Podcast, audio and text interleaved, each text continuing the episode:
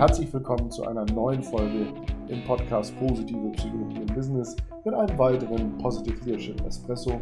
Heute mit Flop Nummer 5 und ich bin gespannt, wie du diesen Kritikpunkt einschätzt. Viel Spaß bei der heutigen Folge. Gegenargument Nummer 5. Und wenn die Mitarbeiter keine wertvolle Arbeit leisten, dann kann ich das auch nicht hervorheben. So gehört in einem Workshop vor kurzem von Führungskräften und dazu zwei Gedanken. Erstens, ähm, wenn die Mitarbeiter keine wertvolle Arbeit leisten, dann haben wir hier ein Thema.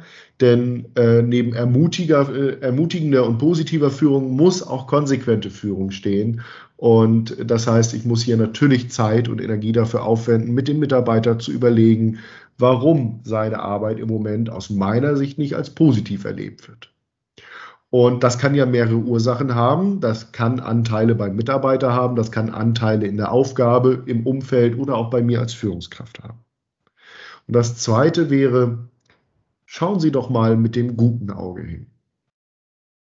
Wir wissen aus der psychologischen Forschung von dem sogenannten Pygmalion- oder Rosenthal-Effekt, der belegt, dass wenn wir äh, auf Mitarbeiter oder auf Schüler oder auf Studenten mit der Annahme blicken, dass äh, diese Potenziale haben und diese in Zukunft entfalten können, dass das tatsächlich auch zu einer Art selbsterfüllender Prophezeiung führt und diese Mitarbeiter ähm, möglicherweise, weil wir sie mehr fordern oder weil wir Unterstützung geben oder weil wir Verständnis zeigen, tatsächlich ihre Potenziale mehr entfalten und höhere Leistungen erbringen können.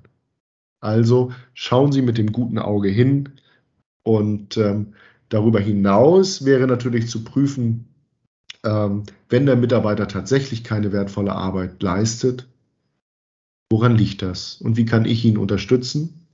Ähm, oder welche Konsequenzen muss das haben? Also ein Grund mehr, ressourcenvoll auf die Situation und die Leistung des Mitarbeiters zu schauen.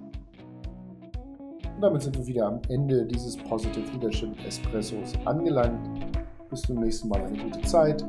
Dein Markus Schweikert.